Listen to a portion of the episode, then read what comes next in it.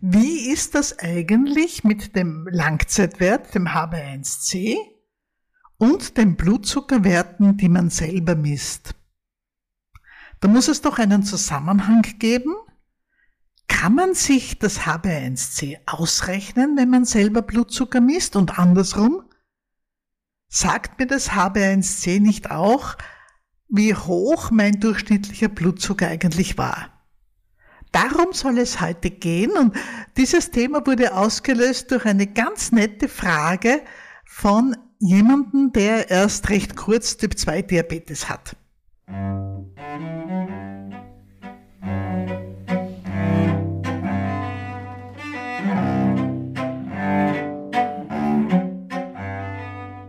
Hallo, ich bin Dr. Susanne Busarnik, Ärztin für Allgemeinmedizin und im Internet die Zuckertante. Und das, was Sie hier jetzt hören, das ist der Podcast der Zuckertante. Ich sage es Ihnen auch gleich, ich mache das im Internet alles selber. Ich habe einfach kein Budget für ein großes Team und daher ist es bei mir nie technisch perfekt. Ich bitte Sie gleich einmal, das zu verzeihen und ich lüfte jetzt einmal ein Geheimnis, weil viele gefragt haben, diese kurzen Cello-Zwischenwürfe, diese kurzen Melodien und Bemerkungen, die das Cello macht, die verdanke ich einem ganz großartigen Cellisten, dem Peter Hudler, der vor vielen, vielen Jahren einmal das für mich alles gespielt hat und ich durfte es aufnehmen und ich darf es verwenden. Sein Cello, das kann lachen und seufzen und weinen und hübsche Melodien spielen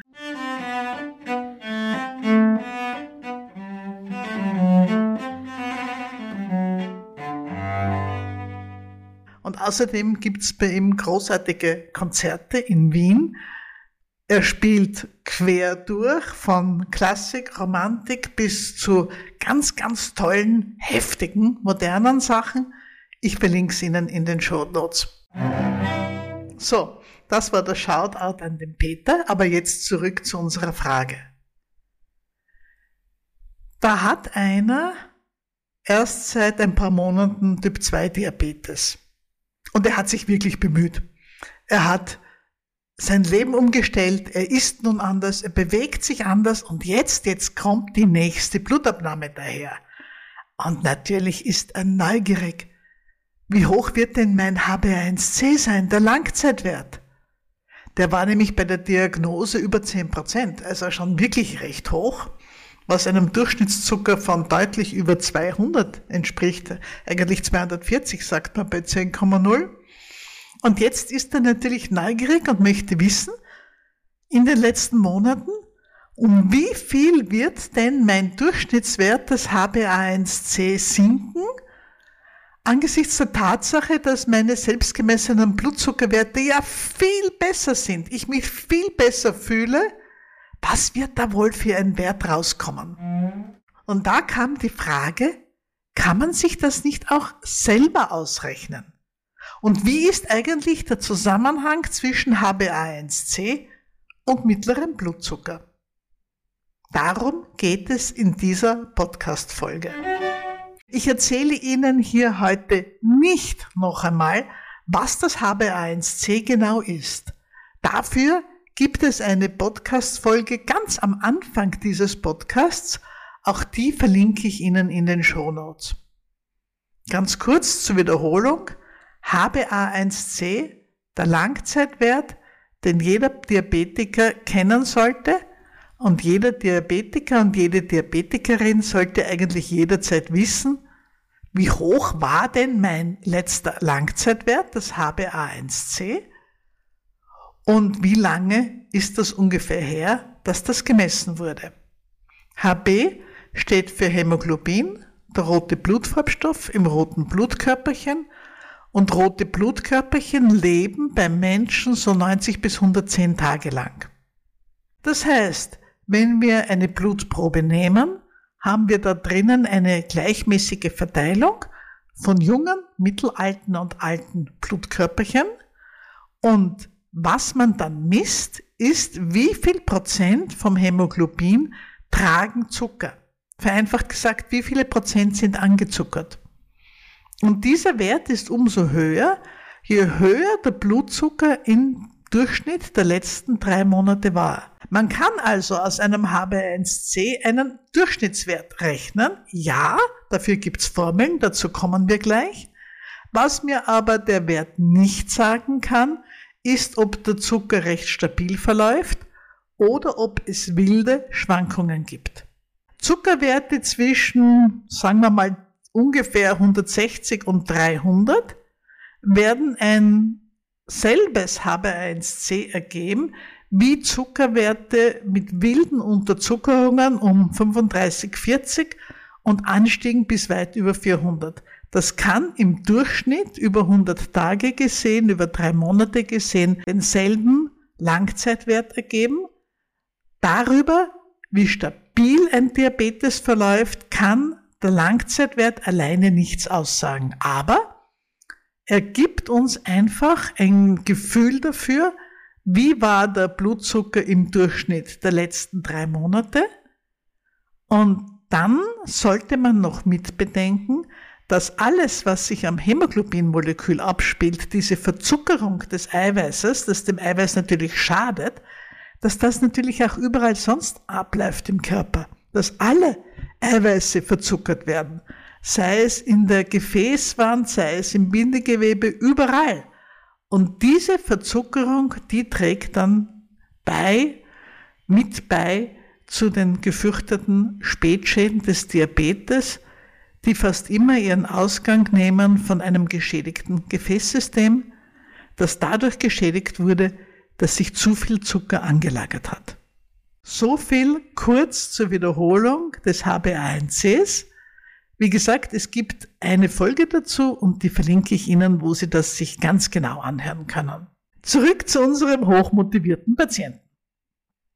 Der hatte also ein HbA1c über 10 bei der Diagnose und jetzt, ein paar Monate später, steht die nächste Blutabnahme bevor und er möchte jetzt wissen, wie kann ich aus dem HB1C den Durchschnittszucker errechnen? Denn wir sagen ja, je höher das HB1C ist, desto höher war der durchschnittliche Zucker. Und andersrum sagt er, na ja, ich habe in der letzten Zeit sehr häufig meinen Blutzucker gemessen mit Fingerstichen, nicht mit einem Sensor. Wir reden hier von Blutzuckertests per Pixel in den Fingern. Und ich habe doch einige Werte angesammelt. Wenn ich mir mein Bücherl so anschaue, wo ich das alles aufgeschrieben habe, hm, kann ich mir nicht aus diesen Werten auch in etwa zumindest errechnen, wie hoch das HB1C sein wird? Und ja, das geht. Das geht in beide Richtungen. Dafür gibt's Formeln und darüber möchte ich mit Ihnen jetzt kurz sprechen. Ich sage es gleich dazu, wenn Sie jetzt im Auto fahren oder die Wohnung putzen oder Schneeschaufeln oder im Garten arbeiten und diesen Podcast so nebenher hören, dann ärgern Sie sich bitte nicht über diese Formeln. Natürlich merken Sie sich die jetzt nicht, aber die gehen auch in die Shownotes und Sie können in Ihrer Podcast-App oder dort, wo Sie Ihren Podcast halt hören, auf die Folge klicken. Sie kommen dann in die Shownotes und können sich alle diese Formeln, wenn Sie sich gern hätten, können Sie sich die abschreiben und runterschreiben. Das hat auch den zusätzlichen Vorteil, dass ich mich immer freue, wenn jemand in die Shownotes geht, denn dort finden Sie auch den Link zu unserem Club für Menschen mit Typ 2 Diabetes, mein derzeitiges Herzensprojekt. Ein Online-Club, wo Menschen mit Typ 2 Diabetes jede Woche per E-Mail so eine kleine Erinnerung bekommen an ihren Diabetes mit irgendeinem Diabetesinhalt. Einmal ein Kochrezept, einmal ein Video, einmal ein Audio und wo es auch Live-Sprechstunden gibt per Internet, wo man solche Fragen stellen kann und dann auch beantwortet bekommt. Erst gestern hatten wir so eine Live-Sprechstunde. Es waren weit über 20 Leute dabei, was mich riesig gefreut hat, weil natürlich immer nur ein kleiner Teil der Mitglieder dann wirklich in die Live-Sprechstunde kommt. Und ich hatte vorher viele Fragen per E-Mail bekommen.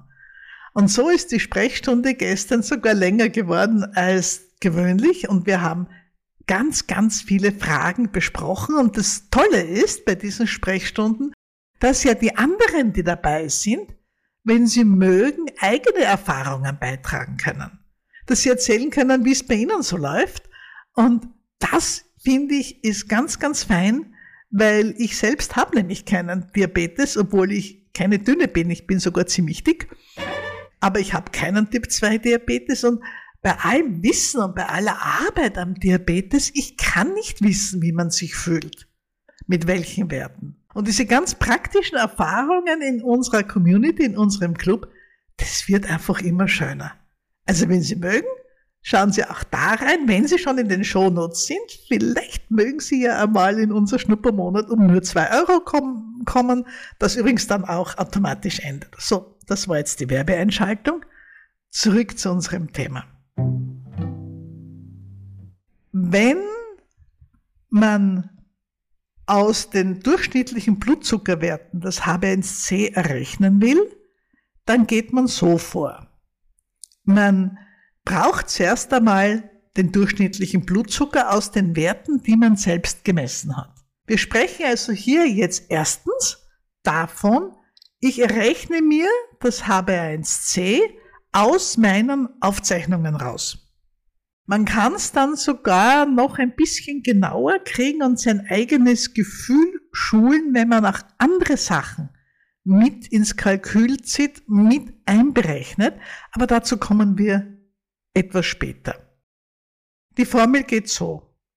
Man nimmt alle Zuckerwerte her, die man hat, aus den letzten Wochen oder wie lang man halt die Geduld hat, die alle zusammenzuzählen und zählt die einfach zusammen. Man addiert sie auf.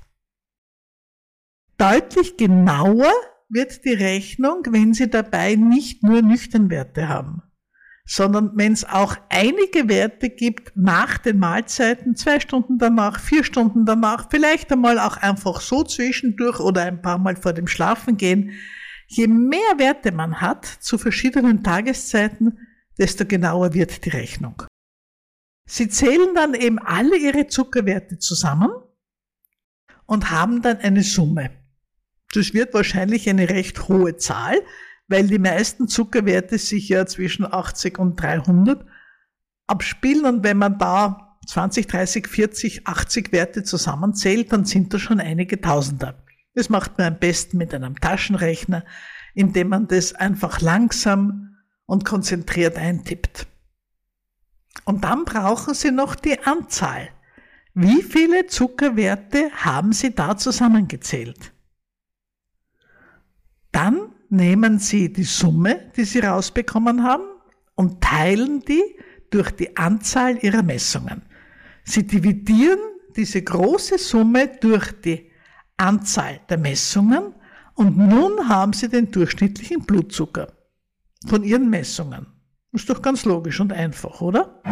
So, jetzt haben Sie den wichtigen Wert und jetzt gibt es eine Formel, wie man von diesem durchschnittlichen Blutzucker auf den Langzeitwert des HbA1c kommt. Und das geht so. Sie nehmen den durchschnittlichen Blutzucker, sagen wir 180, und multiplizieren den mit 0,31. 180 mal 0,31, ähm, 3 mal 18 wird 5,6, 5,7 rauskommen. Und zu dem Wert, den Sie da erhalten, also mittlerer Blutzucker, durchschnittlicher Blutzucker mal 0,31, und dazu rechnen Sie dann 2,39 dazu und bekommen so das HB1 10%. Ganz einfach zu berechnen. Damit bekommen Sie ein HB1C und Sie werden ja dann bei der Labormessung sehen, ob Sie da richtig oder falsch gelegen sind. Das ist einmal die eine Möglichkeit. Und andersrum gibt es natürlich auch noch die Möglichkeit, aus dem HB1C sich den mittleren Blutzucker auszurechnen. Also zweitens, wir rechnen nun aus ein gegebenes HB1C, das zum Beispiel auf einem Laberzettel steht, was für ein mittlerer Blutzucker passt da dazu. Wie hoch war mein Blutzucker im Durchschnitt in den letzten Wochen und Monaten, wenn ich ein bestimmtes HB1C habe? Und da gibt's zwei Formeln. Ich sage Ihnen zuerst die einfachere, dann die etwas schwierigere. Und die brauchen Sie sich natürlich auch nicht zu merken. Die althergebrachte Formel, die war eigentlich recht einfach. Das ging so. Man nimmt das HbA1c, sagen wir mal der Einfachheit halber ein HbA1c von 10 und rechnet das im Prozent mal 33. 10 mal 33 Prozent ergibt 330 minus 86, dann muss man 86 von der, dem Ergebnis der Multiplikation abziehen. Das wäre 330 minus 86 und da würde man bei 244 landen. Das konnten wir sogar im Kopf rechnen. Denn die Zuckertante ist so alt, dass sie aus einer Zeit kommt, wo wir in der Ambulanz noch sehr oft solche Berechnungen angestellt haben. Das war recht schnell im Kopf zu rechnen und das habe ich auch jetzt noch immer auswendig in mir drin. Das kann man sogar noch vereinfachen, indem man einfach H1C mal 100 rechnet und durch 3 dividiert. Mal 100 durch 3 ist in etwa dasselbe wie mal 33. Hm? Und davon dann 85 abzieht, das geht schneller.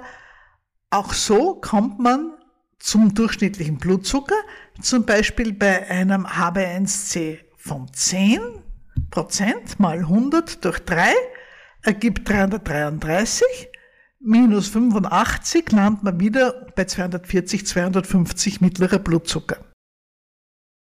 Das war die einfachere Formel. Dann gibt's eine etwas kompliziertere Formel. Dazu braucht man auf jeden Fall einen Taschenrechner. Und die, die heißt die Nathan-Formel.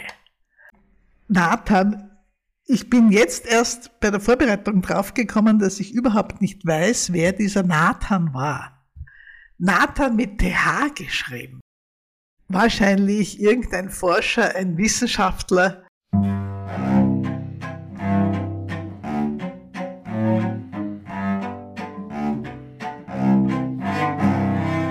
wenn ich den Namen Nathan höre, dann fällt mir immer das Schauspiel von Lessing ein, Nathan der Weise. Ich weiß noch, wie fasziniert ich war, wie ich es das erste Mal mit Romuald Beckny gesehen habe in der Josefstadt. Da war ich noch Studentin, vor langer, langer Zeit. Es ist sicherlich eines meiner Lieblingstheaterstücke. Und da geht's ja darum, in einer Parabel, in der Ringparabel, dass in einer Geschichte ein Vater immer einen Ring an einen Sohn weitergibt. Und zwar gibt der Vater immer dem Sohn, den er am liebsten hat, den Ring weiter. Und dieser Ring, dieser Zauberring hat die Eigenschaft, dass er seinen Träger beliebt macht vor Gott und vor den Menschen. Diese Fabel, diese Parabel erzählt der alte weise Jude Nathan dem Sultan, als der Sultan ihn auf die Probe stellt und von ihm wissen möchte, welche Religion denn nun die richtige sei. Der Islam, das Judentum oder das Christentum. Und da weiß der Nathan zuerst nicht, was er erzählen soll, denn er will ja den Sultan in Jerusalem nicht verärgern. Das wäre gar nicht gut. Und da lässt er sich diese Parabel, diese Fabel einfallen. Und das ist der Höhepunkt von diesem Theaterstück, wo Lessing ganz im Sinn der Aufklärung für die damalige Zeit enorm modern darauf hingewiesen hat, dass man das so nicht entscheiden kann. welche Religion die beste ist. Und dieser, diese große Erzählung vom Nathan, die, die mag ich sehr und die kenne ich gut. Die geht so. Vor grauen Jahren lebt ein Mann im Osten, der einen Ring von unschätzbarem Wert aus lieber Hand besaß. Der Stein war ein Opal, der hundert schöne Farben spielte und hatte die geheime Kraft, vor Gott und Menschen angenehm zu machen, wer in dieser Zuversicht ihn trug. Und so weiter und so weiter und so weiter. Und in dieser Fabel, um das jetzt schnell zu Ende zu erzählen, ich weiß, ich bin abgeschweift, aber das muss ich Ihnen jetzt noch zu Ende erzählen, falls Sie es nicht kennen. In dieser Fabel geht es dann weiter. Nathan erzählt, da gab es dann einmal einen Vater, der hatte drei Söhne. Und die hatte er alle drei gleich lieb. Und er konnte sich einfach nicht entscheiden, welchem er den Ring vererben sollte. Und da hat er zu einer List gegriffen. Er hat sich einen guten Juwelier kommen lassen und der Juwelier hat ihm noch zwei gleiche Ringe gemacht. Jetzt gab es also drei identische Ringe. Und dann hat dieser alte, sehr alte, fast schon sterbende Vater einzeln seine drei Söhne an sein Bett gerufen und jedem einen Ring gegeben. Daraufhin ist er selig entschlafen. Die drei Söhne waren dann, wie nicht anders zu erwarten, mittelmäßig verärgert und überrascht, wie sie bemerkt haben, dass jeder einen Ring hat. Und letzten Endes hat die ganze Zankerei und Streiterei vor einem sehr klugen Richter geendet.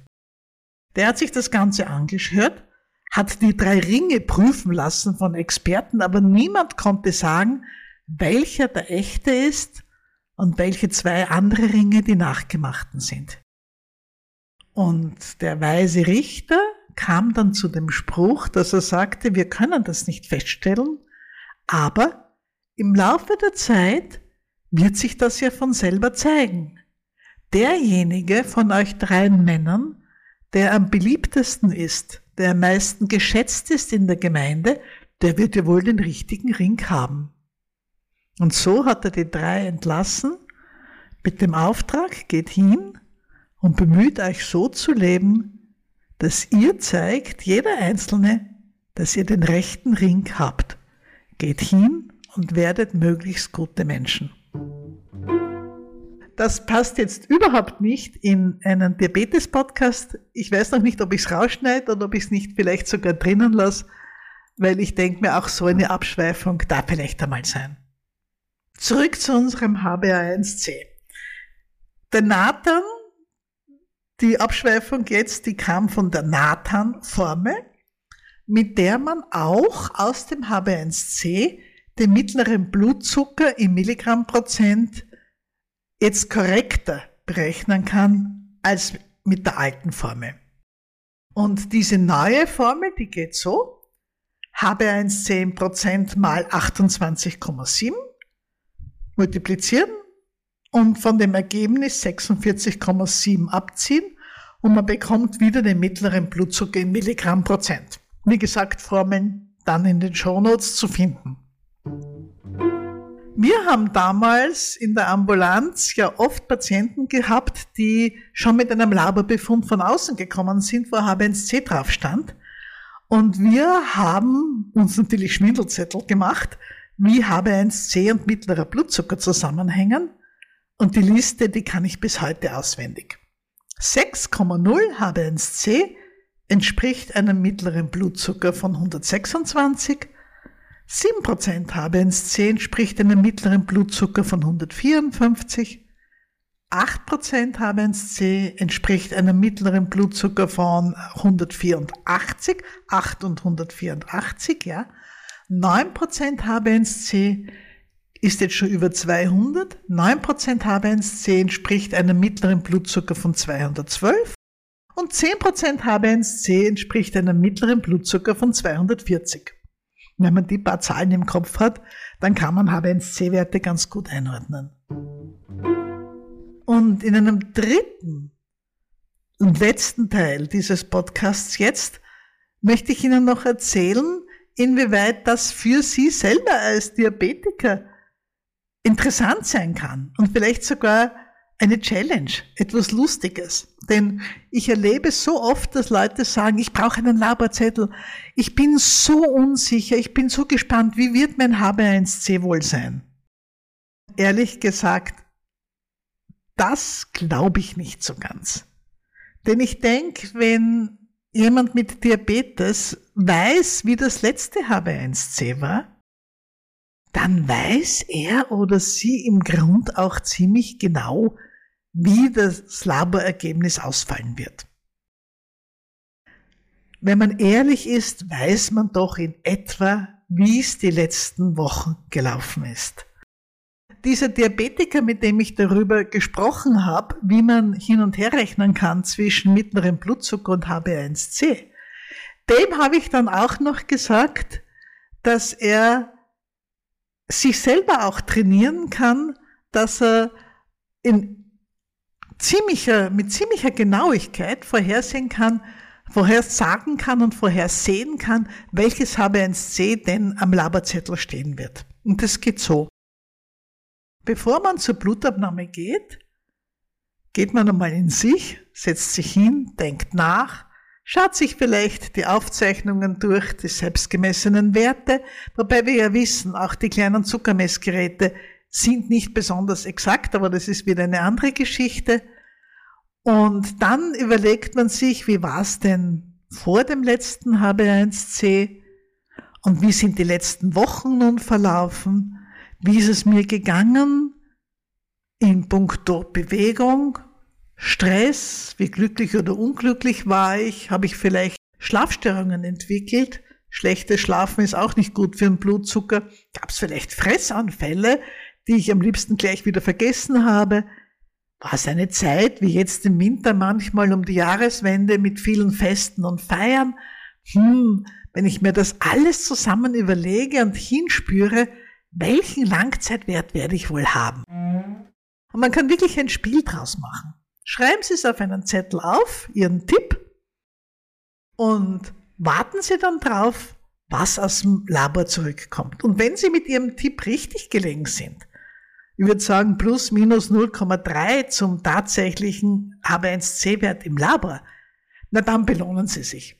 Überlegen Sie sich schon vorher, wenn ich richtig liege, wenn der Laborwert nicht mehr als 0,3 höher oder tiefer ist als das, was ich mir ausgedacht habe, dann habe ich wirklich ein gutes Gespür für mich, für meinen Körper, für meinen Diabetes, für meine Zuckerverläufe.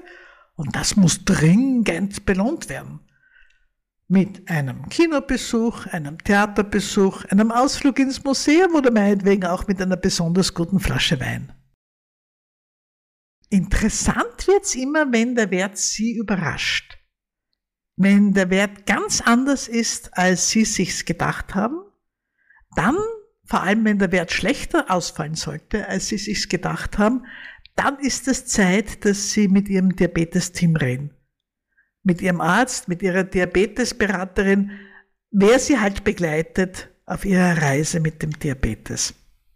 Bei mir in der Ordination ist es immer recht lustig, weil wenn Leute daherkommen mit so kleinen Büchern, wo Messwerte drinnen stehen, und ich rede ein bisschen mit Ihnen, lass mir erzählen, wie die letzten Wochen so gelaufen sind, mache einen Fingerstich und gebe die Probe in ein HB1C-Gerät, das ich in der Ordination habe, das aber über zehn Minuten dauert, bis der Wert da ist.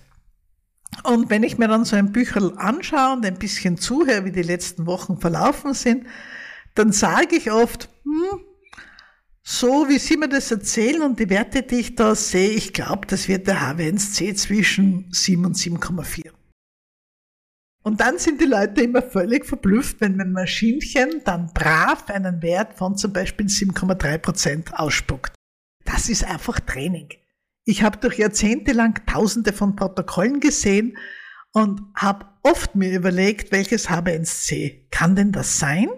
Wir haben in der Ambulanz, in der ich lange Jahre gearbeitet habe, ein eigenes Labor gehabt, wo wir innerhalb von kurzer Zeit den Langzeitwert bekommen haben. Aber ich habe vorher oft schon Werte gesehen oder Aufzeichnungen gesehen und habe so dauernd das Feedback gehabt, dauernd die Kontrolle gehabt, ob ich mit meiner Schätzung richtig gelegen bin und so lernt man es einfach irgendwann. Aber auch Sie als jemand, der Typ 2 Diabetes hat, können selber lernen, sehr genau abzuschätzen, wie das letzte, nächste H1C ausfallen wird im Vergleich zum letzten. Und das ist jetzt einerseits eine interessante Spielerei, aber andererseits schult es einen auch, dass man ehrlich zu sich selber ist und dass man im, zumindest im Rückblick auf die letzten Wochen ein ehrliches und richtiges Gefühl dafür bekommt, wie ist es mir denn gegangen? Was ist mir denn geglückt im Hinblick auf meinen Körper, mein Wohlbefinden, meine Gesundheit in den letzten Wochen? Und so wünsche ich Ihnen allen, dass Sie möglichst gute Langzeitwerte haben, so gut wie es für Sie persönlich halt möglich ist. Und dass es Ihnen vielleicht in Zukunft auch ein bisschen Spaß macht, vorher schon den Wert abzuschätzen, um zu schauen, ob Sie sich selber richtig einschätzen und ich verabschiede mich mit dem alten Gruß der Zuckertante. Die Zuckertante grüßt und wünscht allzeit gute Werte.